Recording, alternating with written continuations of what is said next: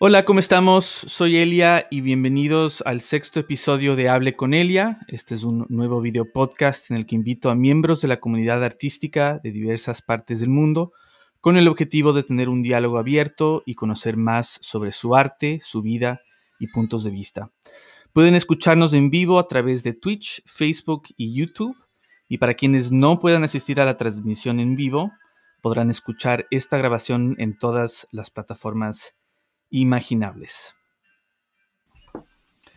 Tengo el gran, gran honor de presentarles a Mariela Espinosa de los Monteros, conocida por su nombre artístico como Señor Maniquí, distinguida cantante ecuatoriana y un importante referente de la música independiente del Ecuador.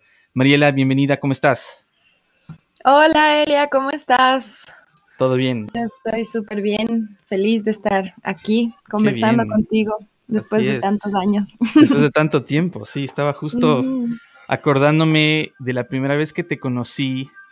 Y no sé si es que fue como que a los finales, eh, a finales de la época de Motoceno, a comienzos de la época de Elia Liut. Y me acuerdo que viniste al estudio y estabas proponiéndome hacer eh, algún tipo de entrevista en la tele, algo así. Creo que nunca se dio. Pero me acuerdo que me sentí muy halagado, así como que, wow, alguien me está parando bola, alguien, alguien, alguien le gusta lo que estoy haciendo. Y me acordé muy bien de este, y estaba acordando, qué, qué, linda, qué, qué, lindo que fue conocerte en persona. Y luego además, yo me acuerdo muy bien que los primeros shows que hice estabas justo empezando con Moon y me acuerdo que me quedé, me, me, quedé loco con la música que estaban haciendo y hasta ahora también.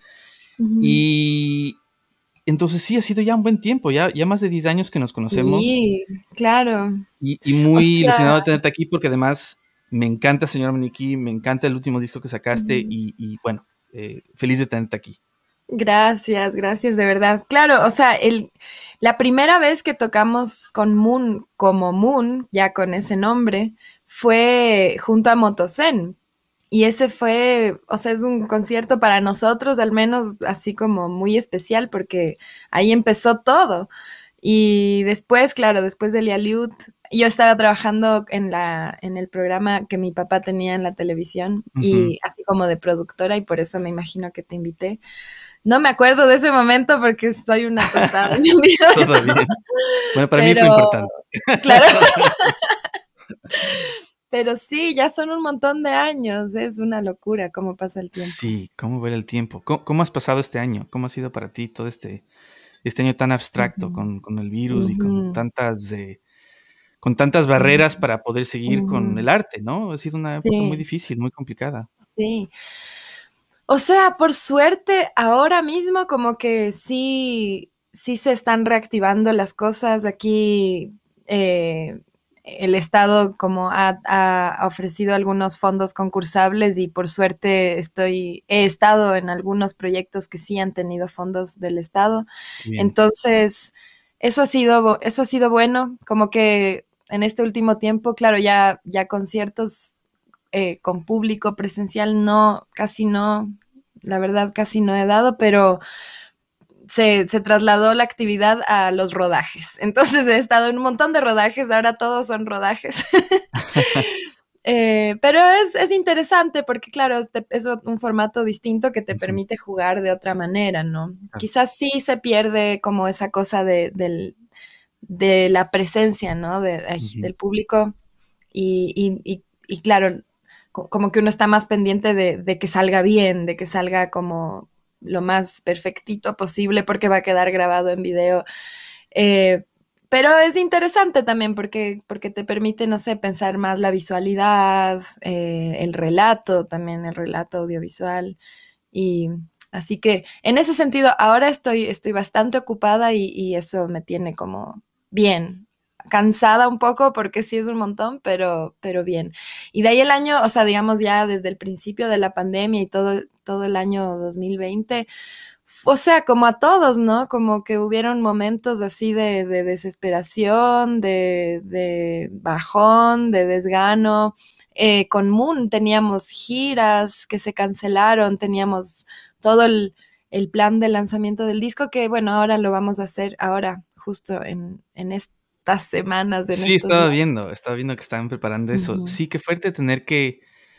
Está tan fuera de nuestro control también. de todo lo que se ha presentado, pero al mismo tiempo es súper interesante cómo el ser humano, y creo también en este caso la mente artística de tanta gente, de buscar formas nuevas o nuevos canales de expresión. Y, también creo que es esta cosa de, no dejarse por vencido, eh, a pesar de la realidad y lo, difícil que ha sido afrontar esta, esta situación.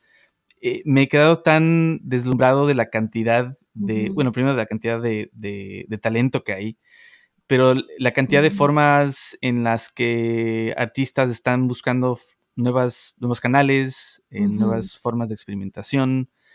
Y es súper interesante ver cómo eso también eh, puede influenciar a otra gente o a otros artistas. Una de las cosas que he estado viendo últimamente, le sigo a este chico británico, no recuerdo muy bien el nombre, pero está en Instagram y es un músico prodigio, sensacional.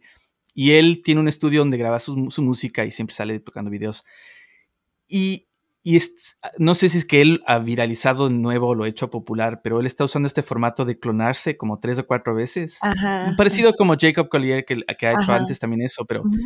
Y todos los videos de él está tocando, e, es, multi, instrumentalista entonces sale tocando con la batería, el bajo, la guitarra, el piano, cantando. Y son, está clonado cinco veces, pero en el mismo eh, cuadro. y, es música riquísima y súper, pero es muy talentoso y eso ha permitido que él también crezca su, audiencia. Y me da la impresión que también a, a, través de esto y los rodajes y tantas cosas que están pasando, ojalá ya cuando las cosas regresan a una normalidad, va a haber un desborde de, audiencia, espero, y que la gente realmente goce de los conciertos y del arte. Sí, sí, sí, no, o sea, yo todavía no veo cercano ese momento, al menos de aquí, porque encima ya sabes de Ecuador y las vacunas que no llegan ni llegarán. Pero, pero el momento en el que pase, estoy segura que, va a ser una explosión. O sea, por suerte aquí igual sí, sí están, sí hay conciertos con, público reducido y ya esos conciertos que hay, entiendo que, que han sido, yo o sea, he ido a muy pocos eventos también porque como tengo que eh, estar sana para los eh, eventos en los que yo tengo que estar, evito un poco salir, pero, pero sé que, que sí les ha ido bien porque claro, estamos todos con, o sea, ya con unas ganas contenidas eternas de, salir, de bailar, de escuchar música en vivo, de, tener gente cerca, o sea, el momento en el que se pueda, yo creo que, y sí, vamos a valorar todos mucho más la música en vivo, porque definitivamente es, otra cosa, o sea. Es otra cosa, es otra experiencia, exacto. Em, me interesa mucho conversar contigo en especial sobre em, tu último disco, Abrete Sésamo esta hermosa eh, recurso de utilizar poemas. Eh, me encantó, me pareció una cosa en la cual también me, identifico mucho porque yo saqué un sencillo hace unos años usando el poema de mi papá. porque me gustaba mucho esto de, ser recursivo y de, y de usar algo familiar también, algo con lo que te sientes identificado y mucho más cuando tiene eh, una relación directa. Claro. esto es una cosa que tú has tenido en, pensado anteriormente? ¿Has tenido un énfasis, un enfoque en, utilizar poemas? Eh, ¿O es una cosa que también se ha presentado en este último año o los últimos años como una parte evolutiva de tu arte? Yo creo que fue, o sea, de hecho fue una iniciativa que yo creo que nació de la necesidad de encontrarme con referentes mujeres cercanas Em, y, hacer, y hacer red, ¿no? Como em, un poco con Señor Maniquí, después de que saqué el primer EP que saqué en el 2018, que es un EP, es un EP así sencillo, que además lo saqué súper eh, bajo perfil. Em, ah, bueno, a ti te escribí cuando lo saqué, como me acuerdo que, te lo mandé. Sí, sí. después dije, bueno, quiero, quiero darle continuidad al proyecto. O sea, es, importante para mí que, siga porque ya me tomó tantos años eh, empezarlo. O sea, cuando yo vine a Ecuador después de haber estudiado en, Chile y en Argentina, uno, o sea, mi, uno de mis objetivos era hacer un proyecto mío, además de Moon. Y me tomó como seis años hacerlo. Entonces, como después de sacar ese EP, dije, no, no, no puedo parar aquí. Pero no necesariamente, o sea, yo no me considero una compositora súper prolífica que estoy haciendo canciones todo el tiempo y que en cualquier momento podría eh, agarrar esas canciones y hacerlas un disco. Entonces, yo me he ido dando cuenta eh, con el tiempo que, mm, mi forma de, crear es empezando quizás desde lo conceptual. Entonces, cuando pensé en, bueno, quiero hacer otro disco, eh, se me vino esa idea, ¿no? Como, ¿por qué no tenemos, por, qué no tengo referentes mujeres compositoras? Eh, como quizás sí hay, no sé, una Violeta Parra en Chile o una Marilena Walsh en, Argentina, que son mujeres que componían, ¿no? No solamente interpretaban. Em, y aquí de seguro han habido, seguro la historia no ha sido lo suficientemente, o sea, ha, sido demasiado ingrata con nosotras, eso ya lo sabemos. Em, pero dije, bueno, me interesa saber en el mundo de la poesía qué, con qué me puedo encontrar. Yo no soy una, o sea, no era eh, antes de esto una lectora así como súper, súper letrada. Eh, entonces sí significó como abrir una puerta a un mundo que para mí era desconocido. Y, que no sabía con qué me iba a encontrar. Mm. Y lo más increíble fue que me encontré exactamente con lo que, con lo que esperaba, con lo que soñaba de alguna manera. O sea, empecé a leer mucha, mucha poesía y hay muchas, muchas poetas muy increíbles. Muchas. Pero fue eh, Ana María Isa que cuando me encontré con un libro de ella, dije, guau, o sea, ya, claro, aquí está, ella es. Eh, como poder sentirte así, o sea, eh, identificada absolutamente, como eh, que es algo tan importante para, para tener un sentido de pertenencia, para, para no sé, o sea, tener hasta mayor autoestima en, el momento de, decidir hacer algo nuevo, ¿no? Que es algo, o sea, yo por suerte crecí con muchas referentes mujeres eh, creadoras, digamos, por suerte crecí en los 2000 y, y, tenía acceso a, a, CDs y a cassettes y pero nunca una local, o sea, de, mm. mujeres locales, pienso, sí, o sea, Pulpo 3, ¿no es cierto? Can Can, fueron parte de nuestra, de nuestro imaginario y de nuestros referentes, em, pero, pero son pocas, ¿no? O sea, como, y de todas maneras eran bandas, ¿no? En donde la, la voz era de una mujer, pero no necesariamente estaba o sea, era claro que era el imaginario, la creatividad, las letras, la composición eh, de ellas. Entonces, nada, creo que, de, ahí, de, ahí, vino ese, ese, ese deseo de, querer encontrar desde las palabras, desde la poesía, como referentes cercanos y locales. Qué bien. Y qué, qué, lindo además que es una experiencia donde tú también has enriquecido y has descubierto también eh, otras poetas. ¿Cómo fue el proceso de selección? ¿Encontraste más poemas que te gustaban y tuviste que elegir eh, entre un cierto número? ¿O, fueron piezas con las que, como tuviste esa sensación inmediata de, conexión? Eh, ¿Cómo fue tu proceso de selección? Bueno, una vez que, ya como que ideé, digamos, el concepto, por suerte tuve acceso y pude aplicar a fondos eh, concursables del Estado, me salió un fondo. Y un poco la cantidad de canciones fue determinada por, por el presupuesto que tenía, ¿no? Yo quería que sean mínimo 10, pero al final tuve que decidir que sean 8 para poder hacer todo el proyecto. Em, y ahí, chuta, o sea, escoger 8 dentro de, de toda la, cantidad de poesía que había encontrado fue difícil.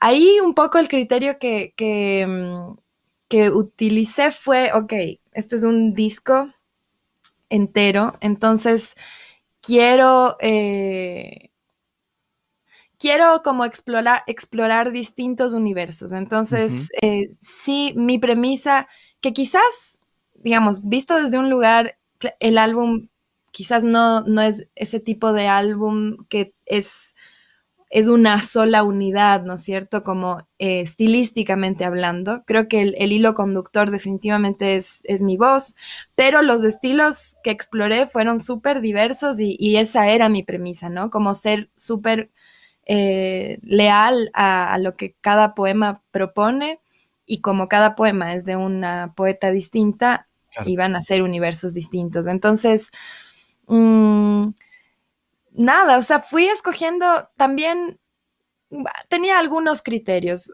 Eh, uno era ese, ¿no? Como, como que sí haya, que cada poema tenga un universo súper como específico y único, ¿no?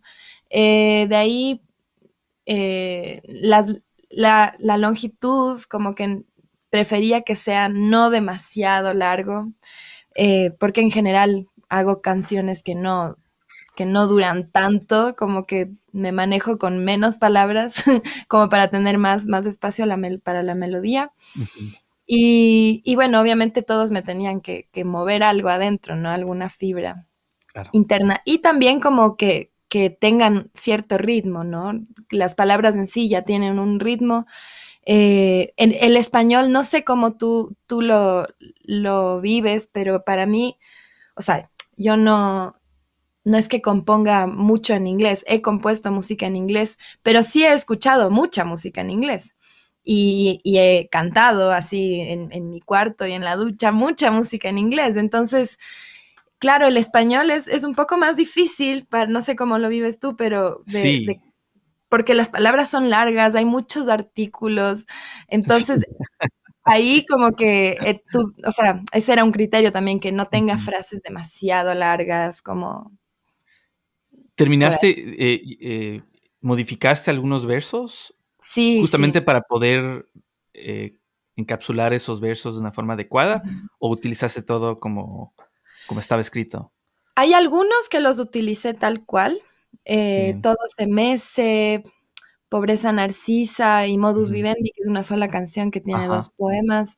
Em, Ábrete Sésamo, creo que si, si cambié algo fue algo muy chiquito Em, y a los otros sí, sí los adapté. O sea, cambié alguna palabra o igual traté de no interferir demasiado, pero, pero sí adapté un poquito.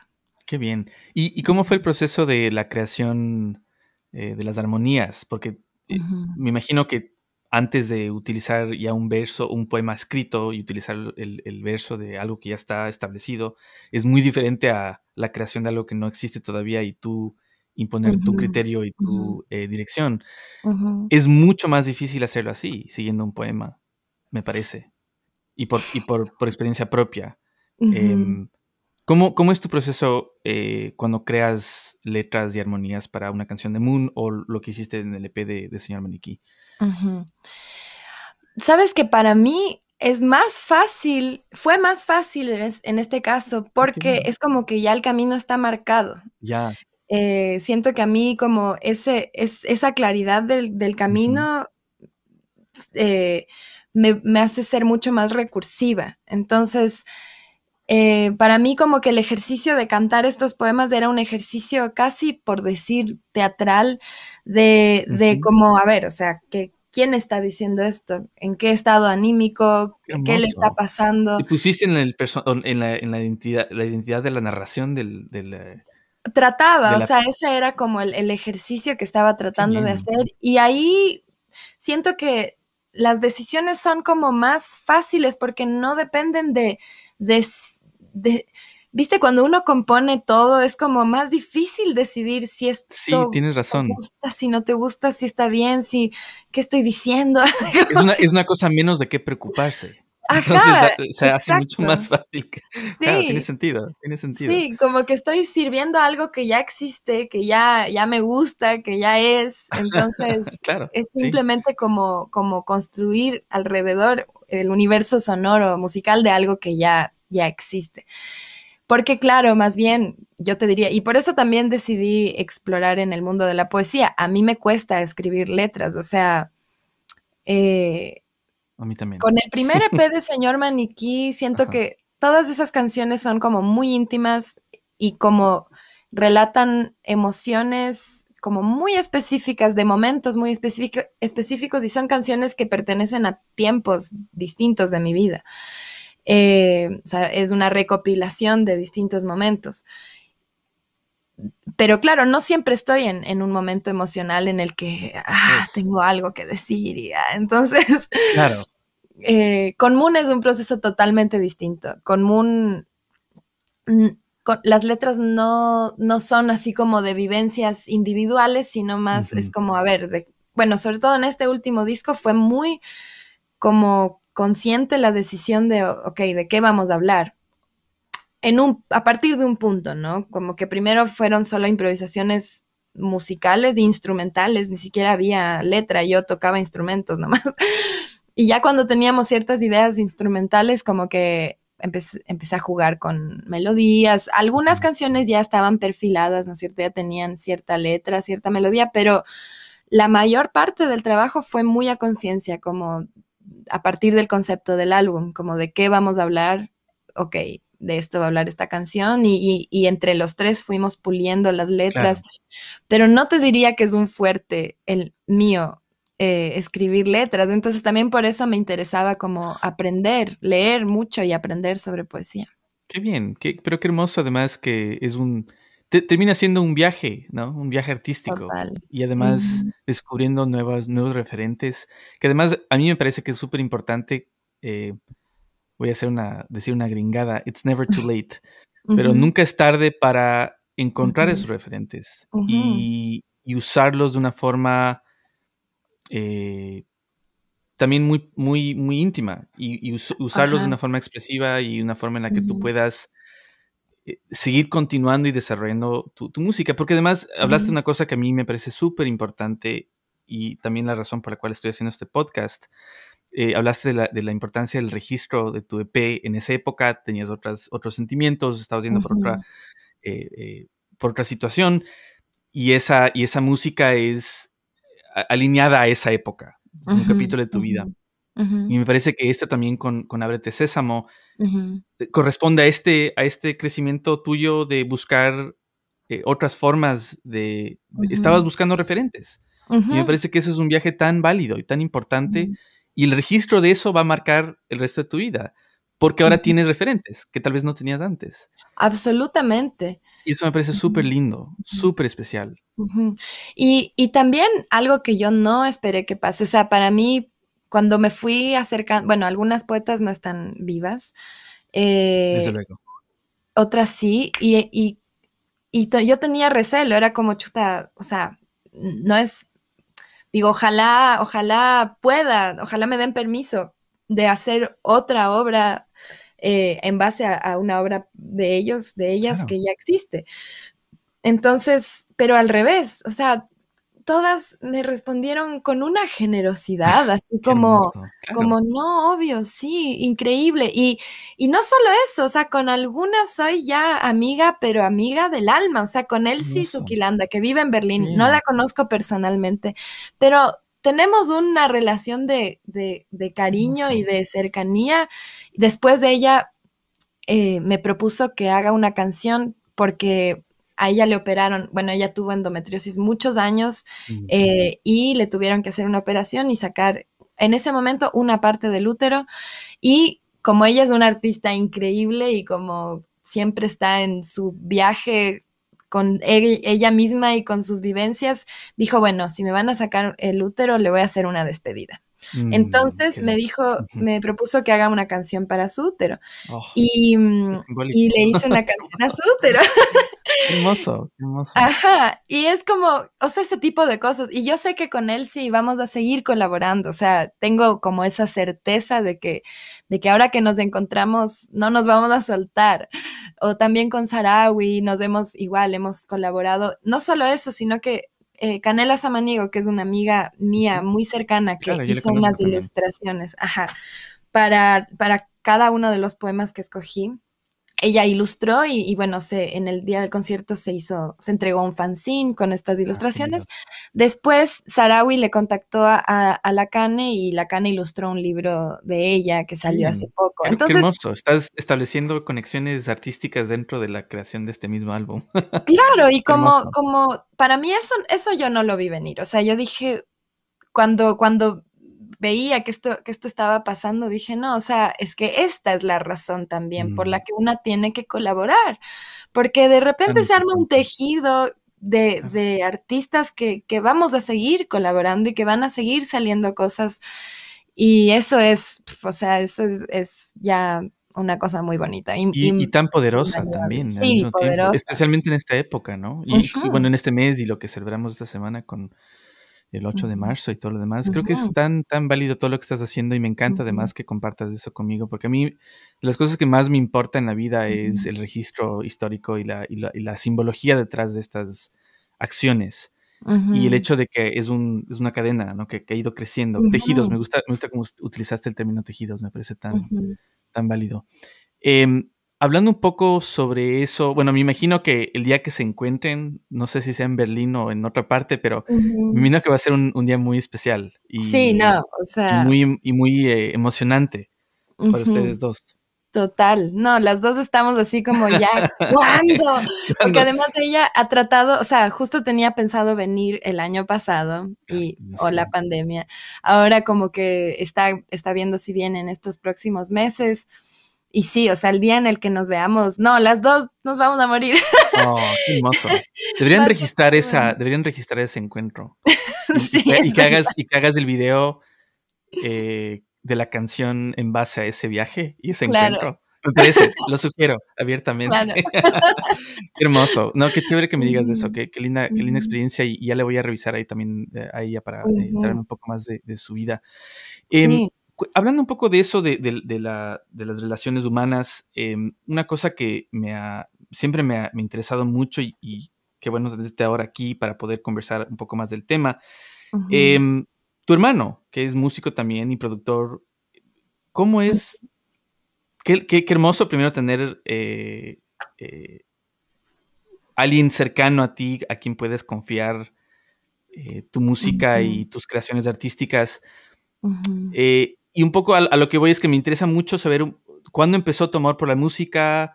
Me imagino que ya existía dentro de la familia ese vínculo justamente entre hermanos. Y tienes una hermana también, no sé si es que ella es, artista. Sí, sí. Pero cuéntame un poco sobre eso. Eh, ¿Cuándo, nació? ¿Cómo ha sido la relación de ustedes con la música? Porque todos, bueno, eh, especialmente tu hermano, Miguel Ángel, eh, yo, le respeto mucho, le admiro mucho y y quisiera saber un poco más de eso y luego podemos hablar un poco más sobre el trabajo que ustedes han hecho con, con y también con uh Maniquí. Pero cuéntame un poco más de, de, del, no sé, los primeros recuerdos o memorias que tienes con la música, con el arte. Bueno, mi, en mi familia, o sea, creo que por, por varios lados vino eh, eh, la, la, cosa artística. Mi papá es músico, eh, músico aficionado y, y, todos sus hermanos también, o sea, todos cantan, tocan la guitarra. Em, y, son melómanos también, o sea, tengo tíos que, tienen colecciones de música así como, o sea, tienen su mueble lleno de, discos eh, y, como muy melómanos. Creo que eso, eso es una cosa como mm, que yo considero que es, es muy o sea, que construyó como la artista que, soy ahora, como que mm, más que esa cosa de, siento yo como de heredar un, talento o una especie de virtuosismo, yo creo que es ese, ese amor por escuchar música, o sea, y que desde muy chiquitos, por suerte, mis papás mm, nunca nos, nos, dieron una televisión para, para, tener en el cuarto, pero sí un equipo de sonido. Entonces, desde muy chiquitos, cada uno tenía su equipo de sonido y para mí esa relación, o sea, de encerrarme a escuchar un cassette entero o un disco entero, era parte de mi vida siempre. Entonces, por, por, el lado de mi papá, eh, es eso, y por el lado de mi mamá, bueno, mis papás se conocieron bailando. Los dos bailaban, bailaban en, o sea, folclore, como mi mamá es chilena. Ah, o sea, Ah, ah bailando. entonces tu mamá es chilena, entonces por eso hay la relación con Chile también. Ah, interesante. Mi mamá es chilena y, ella bailaba en el ballet folclórico de la Universidad de Chile. Ah, qué hermoso. Perdón, cuando me reí, no me reía por eso, porque literalmente estaba pensando que se habían conocido una fiesta y que bailándose, sí, porque sí. es un baile más formal, mucho más profesional. no era lo que me imaginaba. Así como quieres bailar. todo bien. eh, entonces, nada, ella vino al Festival de, de, las Flores y las Frutas de Ambato. y Desde Chile. ella es chilena, sí. Y mi papá bailaba en un ballet, en un grupo folclórico que se llamaba Ñucan Chillacta, que todavía existe, que es de Ibarra. Él es ibarreño. Entonces, en, en este festival se conocieron y entonces, claro, desde, eh, y bueno, el resto es historia, ¿no? Claro, literalmente el resto es claro. historia. y, y nada, entonces del lado de mi mamá también ella siempre tuvo sus, discos, o sea, por ejemplo, y no solo de, de folclore, ella, por ejemplo, escuchaba, ella amaba Queen y yo me acuerdo que para nosotros Queen era parte de, o sea, apagábamos la luz y poníamos flash. flash, ¡ah! y era, era un flash. Eh, yo siento que eso, como era un, creo que ambos tienen como amor por, por la música y tenían sus discos y, y, y, por ejemplo, algo súper particular que yo de grande me di cuenta de la importancia que tenía, eh, es un disco, bueno, mi mamá es profesora. Eh, y, también tiene una hermana en Chile que también es profesora. Y eh, cuando venían a visitarnos, nos traían música de allá, como de música infantil, ¿no? Y hay un disco en particular que es de un grupo que se llama Mazapan, que son una, es un grupo de mujeres eh, que hacen música infantil. Y hay, este disco se llama De Norte a Sur y es como un viaje eh, por todo Chile, por toda, cada una de las regiones de Chile, un viaje musical, ¿no? Ese disco, o sea, yo te puedo decir hoy en día que es de largo una de las influencias más importantes eh, mías como Mariela y, de señor Maniquí, un montón, porque es un grupo que usa mucho eh, las voces como y es muy loca la música que hacen, sobre todo ese disco. O sea, no es así como música infantil como ña, ña, ña, sino que, no sé, tiene una canción que es El tren del almendral. Entonces, de repente hacen un canon y como que hacen un, como un efecto Doppler con voces, como y como hacen texturas y efectos con voces muy locas que yo siento que son como parte de mi, de mi lenguaje vocal, sobre todo. Entonces, bueno, nada, ya me fui en la volada. No, pero... No, pero, me interesa mucho esto. A ver, entonces el, grupo se llamaba Mazapán y, Mazapán. ¿Y tu mamá era parte de este grupo? No, no, no, no, no. Es un grupo chileno. Ah, es un grupo chileno, ok. es un grupo chileno que la hermana de, mi mamá, como que en una de sus visitas, trajo este cassette. Ya. ¿Cómo, es el, ¿Cómo se llama el, el, álbum, el cassette, el disco? Que es, de norte a sur se llama. De norte a sur, ok. Pero es un grupo de mujeres. Es un grupo de mujeres, ajá.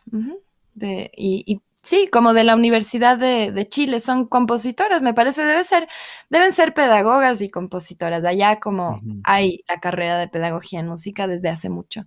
Entonces, eh, nada, bueno, de ahí esa, esa, influencia. Creo que a mi hermano no lo llegó tanto ese, ese disco porque, porque él era un poco más grande cuando nos trajeron eh, ese cassette. Y tal vez no conectó con él. claro, creo que ya él estaba en otra. Después, o sea, entonces creo que, digamos, ese era el ecosistema así como musical en nuestra infancia, pero después yo creo que ya fue más como así los noventas, o sea, él escuchando Nirvana, yo escuchando Alanis Morissette a pleno. Y, y eso, como que siempre tuvimos como, o sea, siempre estuvo la música ahí, como esta noción de, de, escuchar discos enteros. Bueno, él, él aprendió a tocar guitarra desde niño y, y, desde adolescente como que ya tenía bandas. Después de la época así más grunge, él ya se lanzó al, al, metal, o sea, él era metalerísimo, tuvo una época, varios años de ser súper metalero.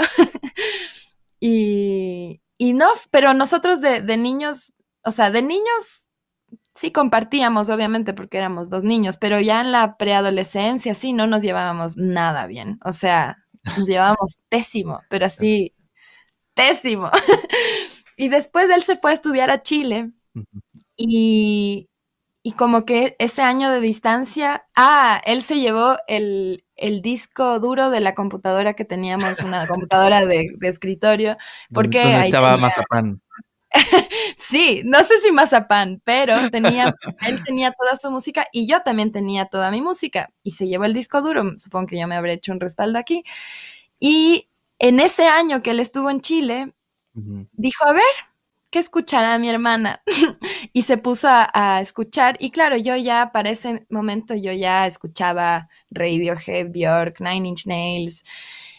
Y de repente, él que estaba súper metido en el metal, eh, descubrió la música que yo escuchaba y dijo, chuta, no, o sea, ¿por qué no somos amigos? ¿Por qué no nos llevamos bien? Entonces ahí, literal, me escribió una carta y fue como, ya, o sea, no nos podemos llevar mal, es una estupidez. Y, desde ahí como que fuimos súper, súper hermanables. Después yo me fui a vivir a Chile y, ya, o sea, viviendo juntos. Él estudiaba ingeniería en sonido, yo estudiaba producción musical, sus amigos eran mis amigos y, y ahí ya como que empezamos a trabajar juntos siempre. ¿Ustedes crearon música juntos en esa época?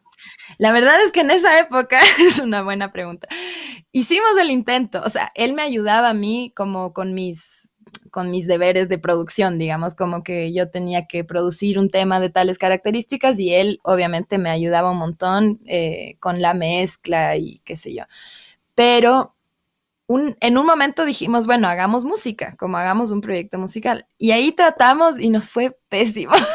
o sea, la música estaba interesante, empezamos a hacer una canción, pero como que no, no, o sea, fue tenso así entre los dos. Entonces dijimos, no, no, no.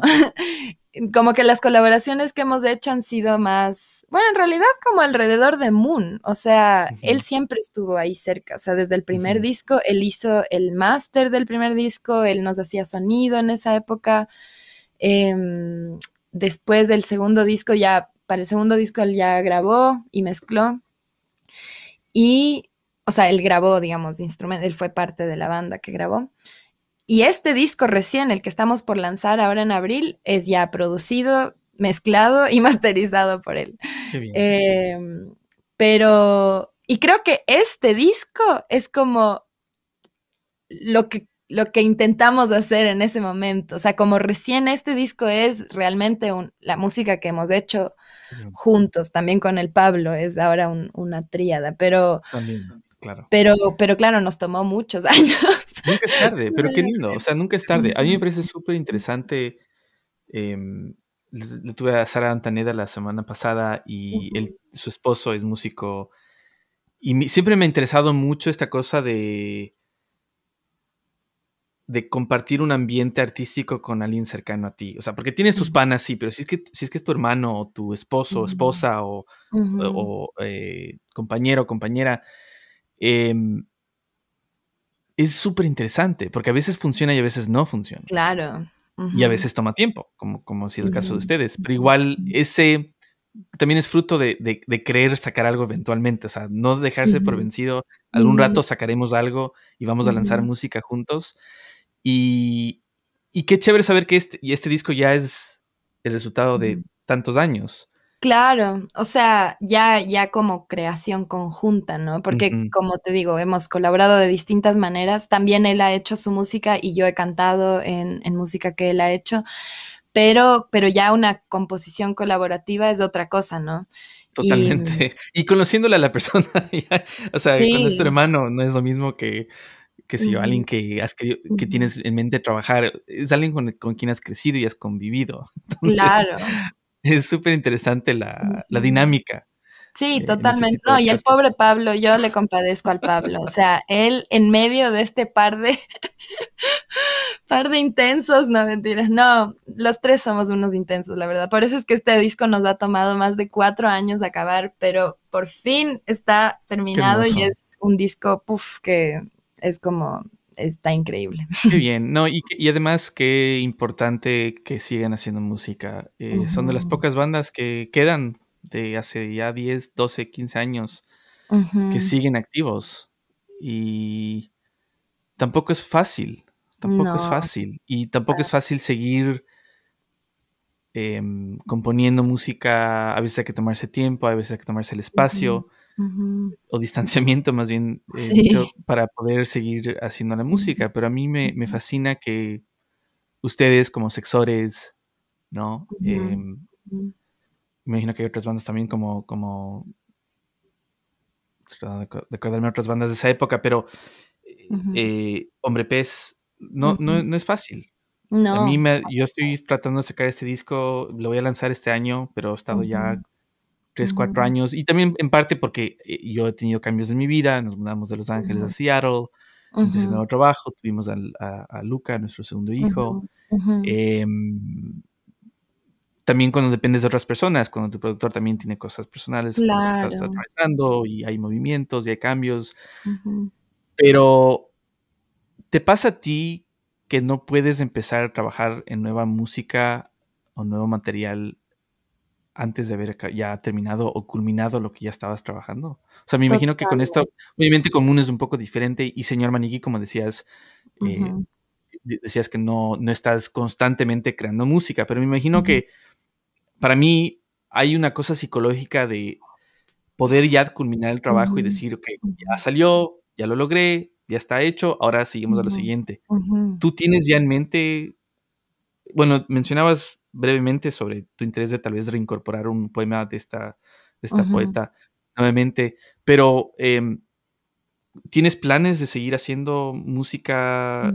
¿Tú mismo te pones esos, esos estándares de, querer seguir sacando? ¿O es una cosa donde tú tranquilamente vas viendo cómo se presentan las cosas y me pasa el tiempo decides?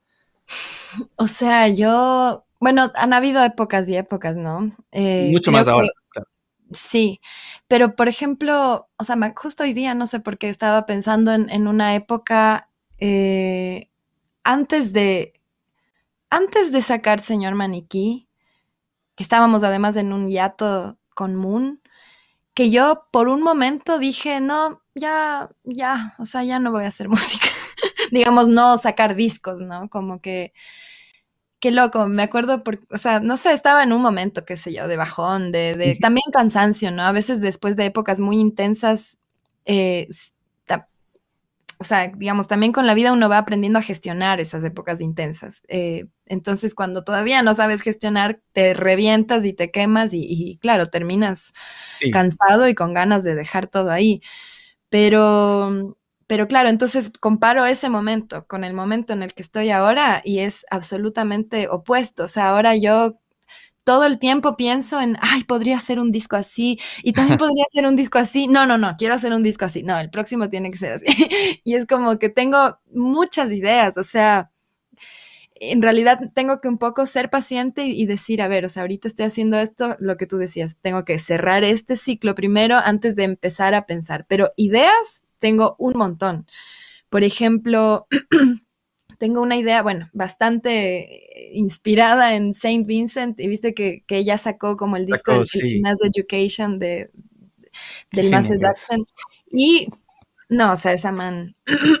Entonces, recién hice, hicimos unas versiones en piano y voz con el Jofiel y Casa, que es como el es, hijo de Ligor y Casa, es un niño genio. Y también trabajó en tu disco de... también, ajá, también trabajó, también me acompañó en el disco. y, claro, o sea, bueno, como es así genio como es, en este último año él se puso a, tocar un montón de piano y ahora es un pianista increíble. Entonces, para unas sesiones que nos invitaron, eh, así igual, sesión en vivo, em, o sea, sí, sesión de grabado, grabado o sea, tocar en vivo y, que la van a sacar en un, tiempo. Em, armamos el, arreglo de dos canciones que son las únicas dos canciones que no he tocado en formato sola o, en dúo o trío porque justo no sabía cómo arreglarlas, o sea, como que sentía que eran canciones que necesitaban ser tocadas en banda, que son Ábrete Sésamo y Mar de Mente. Y hicimos estos arreglos, o sea, él juntos, pero obviamente él y sus manos. Em, y fue como, wow, o sea, me encantaría hacer un disco así, de piano y voz, como de repente escuchar las canciones en estas versiones fue como, ah, Entonces, no sé, por ahí se me ocurre eso, o, no sé, a veces digo, no, quiero hacer un disco más electrónico, como que, sea otra cosa totalmente distinta, qué sé yo. Pero también tengo a la cola de todos los proyectos en mente. Em, tenemos algunas canciones hechas con Maya Villacreces, que fue mi, compañera de departamento por muchos años. Hace poquito se mudó, se fue a vivir sola. Ah, Pero tenemos unas canciones ahí que, que queremos sacar este año. O sea, un poco yo, mi promesa conmigo y con ella fue, acabo esta, este tiempo de intensidad y le metemos a ese disco porque tiene que salir. Y es otra cosa. Es otra cosa más. Qué chévere. Yo también le conozco, bueno, a los, a los tiempos que no le, no le veo a, la Maya, pero le conozco mucho y, y qué lindo que también de esa de ese capítulo de tu vida se haya también establecido otro canal más y otra oportunidad de expresión y tienen que hacerlo porque ella también es muy, es muy artística y, seguro ustedes dos como mentes eh, uniéndose, eh, seguramente va a salir algo muy, muy especial y poderoso. Y yo, yo, yo diría que sí, cuando termines, hazlo. Me parece muy chévere. Está, eh, está ahí como pendiente. Estaba, estabas también, me, me, de lo que recuerdo, creo que en una época también tocaron con mi primo Tadeo Gangotena. Él estaba tocando el piano con ustedes. con, una época. con Moon hizo una colaboración hace un tiempo. Sí, sí, me acuerdo. sí. Qué chiquito que es el mundo. Me estaba acordando también de eso. son primos. Bueno, ahorita estoy haciendo una colaboración con Inconcerto, con el Simón. Con el Simón, claro, qué eh, bien. Se viene una cosa así bellísima. Estamos, eh, vamos a rodar porque ahora todo es rodado. Vamos a rodar un, está bien, hay que hacerlo. claro. o sea, va a terminar siendo una, una, obra súper cinematográfica. Eh, y, el, y es un repertorio, o sea, de señor maniquí, pero también vamos a ah, interpretar música, música súper diversa, todo alrededor como de lo, como de la relación de la de la mujer con lo sagrado. Entonces hay, hay, repertorio sacro, así como de europeo católico, pero, pero compuesto por, no sé, por una compositora de la Edad Media que fue una, así como una maga, una, una, una monja como de claustro, pero que usó herramientas como o sea, lenguaje musical que en esa época no se usaba. Eh, incluso. Claro, entonces, o sea, es, un flash lo que vamos a ¿Quién, es la, ¿Cuál es el nombre de la monja? Qué interesante. Es, eh, Hildegard. Ese es el apellido. Se me fue el nombre ahorita. Pero es Hildegard. Le vas a encontrar de una. O te, o te mando después. estoy fascinado. Porque me imagino que fue alguien que encontró las obras de ella y, y las hizo, las mostró al público. claro, o sea, yo no sé cómo fue esa recopilación, pero sí, es de la Edad Media y es una, de, como que en Europa se la considera como la primera mujer compositora. Compositora. Hildegard von, von Vincent se llama. Y, y nada, bueno, el repertorio que estamos armando con los chicos es increíble y hay un arreglo de lumbre para cuarteto de cuerdas y voz, hecho por el Andrés Novoa, que está así como. Ah, qué bien. Wow, eso, es mi canción favorita de disco. Ay, qué bacán, gracias. Me encanta, me encanta. Entonces, ¿esta, esta, esta versión va a salir en este, en este rodaje también? En este rodaje también vamos a presentar parte de este repertorio en el Festival de Música Sacra. En realidad... ¡Qué hermoso! Sí, o sea, y eso, por ejemplo, eso también podría dar para hacer otro disco, ¿cachas? Como de... Totalmente. señor maniquí, o sea, material no falta. ¿Cuándo, cuándo, se da, cuándo es el, el Festival de Música Sacra? Ajá, el festival eh, es el son dos eh, fechas, una que es presencial y la otra que es virtual. Me parece que la presencial es del 26 de marzo y la virtual se transmite el 31 de marzo, si no me equivoco. Igual todo ya, es, pronto. Qué hermoso. Por favor, nos mantienes al tanto de eso porque estoy muy interesado en, verlo. Me parece súper súper necesario. Sí, y qué lindo además que hay este, esta gran historia de esta monja detrás de toda esta obra. O sea, hay varias obras, ¿no? La, obra de ella es, es, una de las piezas, pero claro, es una de las piezas, pero hay varias, ajá. El hecho de que van a reincorporar esa, esa, esa, esa obra. Sí, sí, no, esta colaboración como que es una colaboración que creo que la teníamos así como, o sea, teníamos ganas de colaborar hace mucho tiempo y, y nada, por fin se va a dar y para mí, o sea, poder cantar con un cuarteto de cuerdas es como... Qué hermoso, Mariela, qué hermoso. Entonces, pero, pero a ver, eh, dijiste que va a ser presentaciones de Señor Maniquí. ¿El, enfoque va a ser Señor Maniquí o va a ser Señor Maniquí más otras obras relacionadas a ese, a, ese género de, de la música sacra? Va a ser, o sea, es señor Maniquí colaborando con Inconcerto y con Pitecus, que es el Fidel Minda, que tiene como este otro proyecto. Eh, entonces, como es una colaboración de nosotros tres, ah, interpretando este repertorio que son algunas canciones mías y otras alrededor de, lo sacro, ¿no? Todo esto en realidad surgió porque, ah, o sea, un día el Simón y yo nos juntamos a conversar y dijimos, ya, o sea, hagamos algo con señor Maniquí, ya de una. Y él me dijo, bueno, vas, ya mismo es del Festival de Música Sacra. Esto era el del 2020, esto era finales del 2019. Eh, ya de una, apliquemos el festival como para tener como es el festival como excusa, ¿no? Y, mm, entonces ahí empezamos a desarrollarlo conceptualmente, a escoger el repertorio y en eso vino la pandemia y no se hizo ese festival. Entonces, pero seguimos trabajando en el concepto y, seguimos desarrollando. Eh, así que ahora nos salió el festival de este año y ya tenemos como el, proyecto armado para para este rodaje que te digo que ya no va a ser solamente como un concierto, ya va a ser casi que un cortometraje así. ¿Dónde lo van a hacer? El o sea, lo vamos a grabar en el CAC, en una sala del, Centro de Arte Contemporáneo, que es el ex hospital militar, que es un lugar increíble. Y, y nada, es todo un flash, o sea, va a ser como con toda una puesta en escena, como igual va a ser una, una, una cosa mixta, ¿no? No es solamente un concierto, sino va a tener como soundscapes con audios de testimonios de mujeres, como que es un, una obra así que, va a explorar sobre los sacros, sobre obviamente también temas de género, o sea, por, esto que te digo de los testimonios de mujeres. y mm, nada, es todo un flash ahí. Hermoso, qué, qué, bien. Y te felicito también por seguir eh, haciendo lo que haces. Qué, qué importante el registro artístico que estás dejando y que sigues haciendo. Em, y me encanta que tengas tantas, eh, tantos proyectos en mente. Y realmente espero que logres hacerlos todos en el debido tiempo. pero, me encanta todo lo que me dices. Eh, qué, importante tu obra y qué importante tu registro artístico. E, es, es tan importante. Y eh, si, me atrevo a decir incluso para las generaciones contemporáneas, espero puedan ver en ti también como un referente, porque yo, yo te considero un referente de la música ecuatoriana. Gracias. Es muy importante lo que has hecho y lo que, lo que sigues haciendo.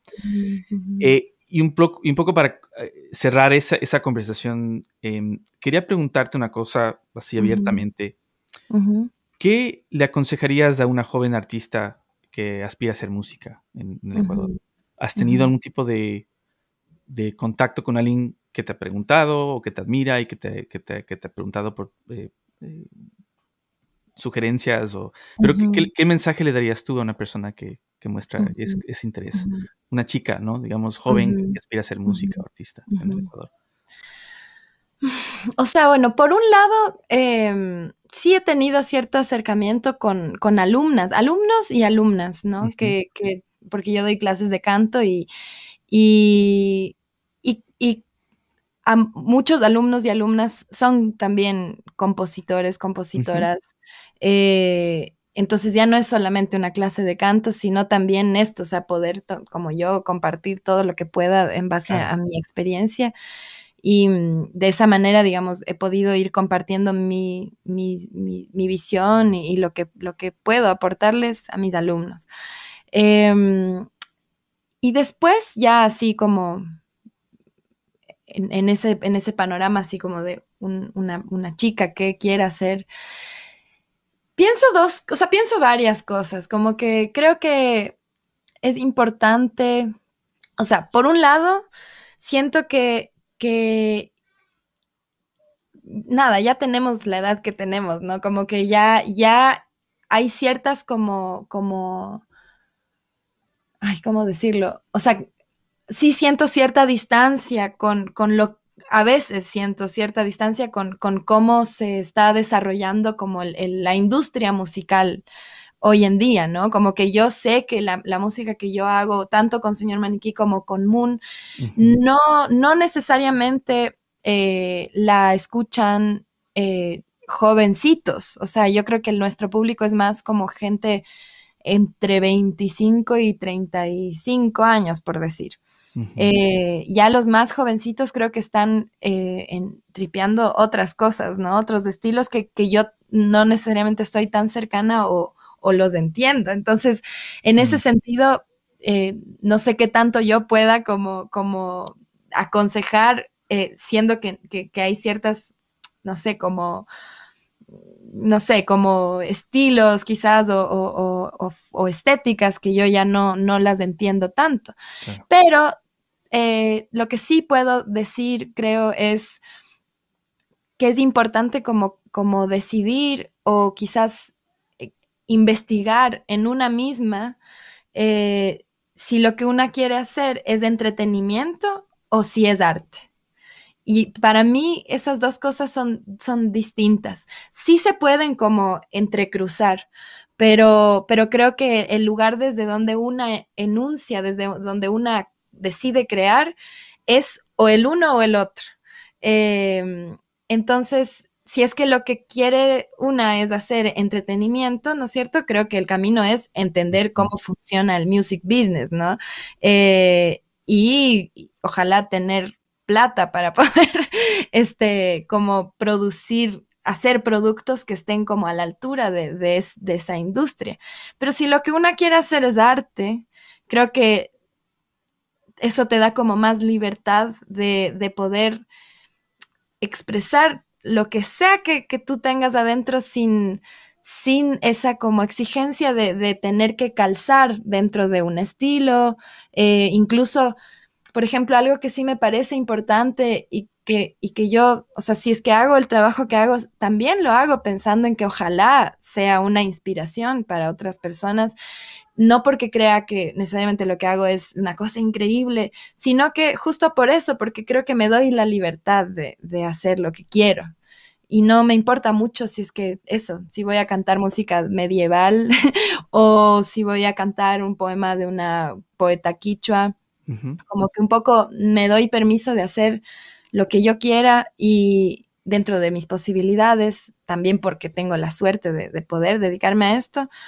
Y también sin como esa cosa, o sea, sin como esa presión de, verme también como, como, o sea, siento que hay una cosa ahí importante que si hay un consejo que yo le daría a una, a una chica menor que yo es de eso, como no dejes que, la, que, la, que la imagen que te vende, ¿no es cierto? El music business eh, más comercial te detenga, porque siento que hay tantos tantas referentes mujeres que calzan tanto en estos cuerpos súper normativos y flacuchentas y guapas dentro de lo, de lo, eso como de lo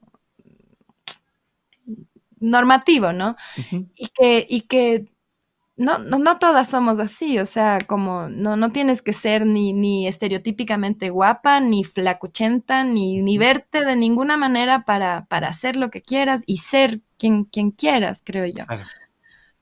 Que, que, sobre todo con las mujeres es, es algo, es algo es un tema, ¿no? Es como mucho más que con los hombres. Mucho más, claro. Sí, no, súper importante. Qué, qué, qué válido todo lo que acabas de decir, por eso lo pregunté porque sí creo que es, bueno, la distinción es muy importante, pero el, motivo y también no dejarse llevar por estas eh, influencias superficiales sobre qué es lo que hay que hacer o cómo uno tiene que estilarse o presentarse. Em, creo que lo, que siempre importa y llega al grano y toca a la gente es cuando haces cosas de forma natural y personal. E y sincera. Y, sincera, exacto, y sincera. Y obviamente todos tenemos influencias y referentes, pero marcar tu propio camino con esas influencias permite a, generar un nuevo, un, nuevo estilo, un nuevo, una nueva audiencia, una nueva expresión. Y yo, yo, yo en ti veo eso, por cierto, y, por eso quería marcarlo, porque me parece súper importante. Eh, yo le muestro a mi hija, señor Maniquí, le hago escuchar señor Maniquí, igual como otros artistas, y, y, ese es mi deber, y ese es mi trabajo, porque eso es lo que creo, em, pero es importante para mí reconocer tu trabajo y me gusta mucho lo que acabas de decir porque es súper importante y creo que mucho más para, eh, para las mujeres y las chicas. Em, una cosa más que quería preguntarte, un poco para cerrar lo mismo y hablando un poco del mismo tema. Si tú pudieras encontrarte con la versión tuya de 17, 18 años, la edad joven que tú creas, amerite la pregunta, ¿qué, qué le dirías? ¿Qué no le dirías? ¿Qué le diría? Ay, yo creo que le diría como, eh, no sé, como tranquila, sí, sí, como vas a hacer todo lo que, lo que quieres hacer, como no, no, no, no, no te desesperes. Porque yo creo que sí, o sea, bueno, yo eh, por cosas de la vida, qué sé yo, el caos de la vida, yo eh, no acabé la universidad. Fue en parte una cosa, una situación económica y también una decisión mía emocional.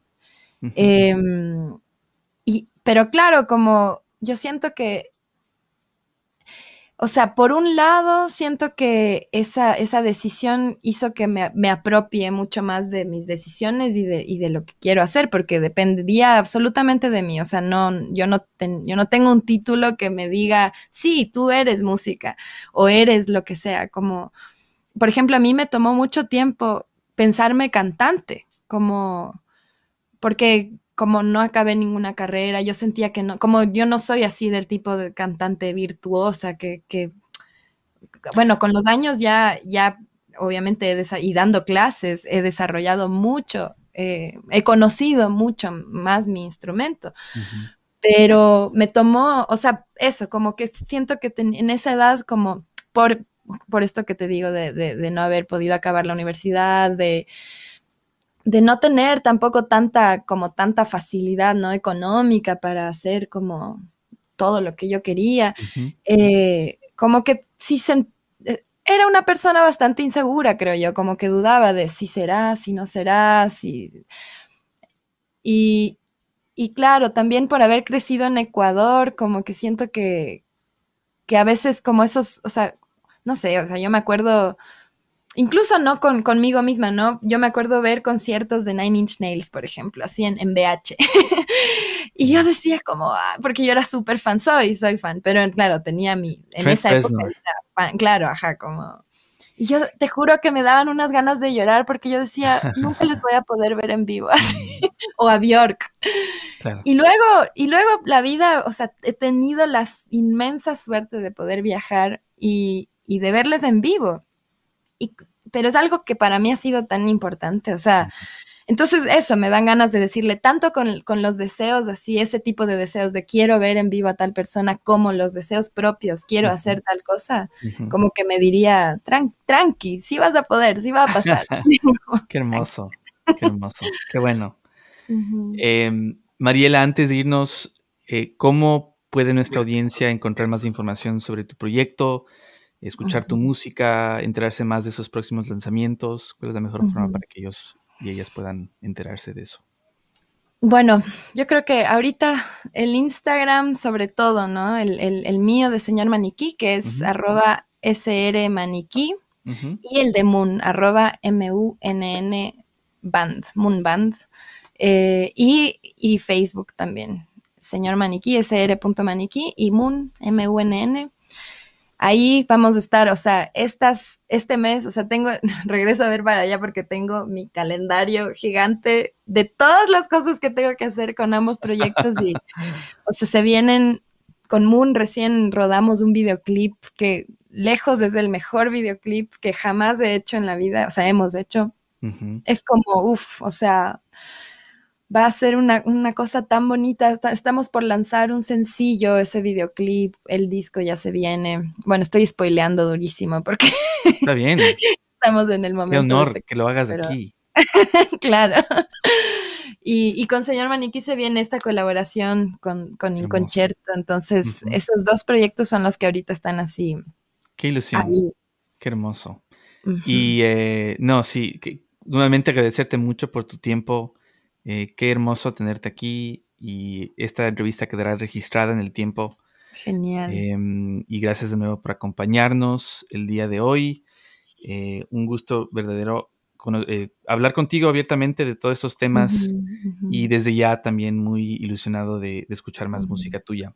Y a todos nuestros oyentes, gracias y no olviden de hacer algo amable por alguien el día de hoy. Que tengan un buen día.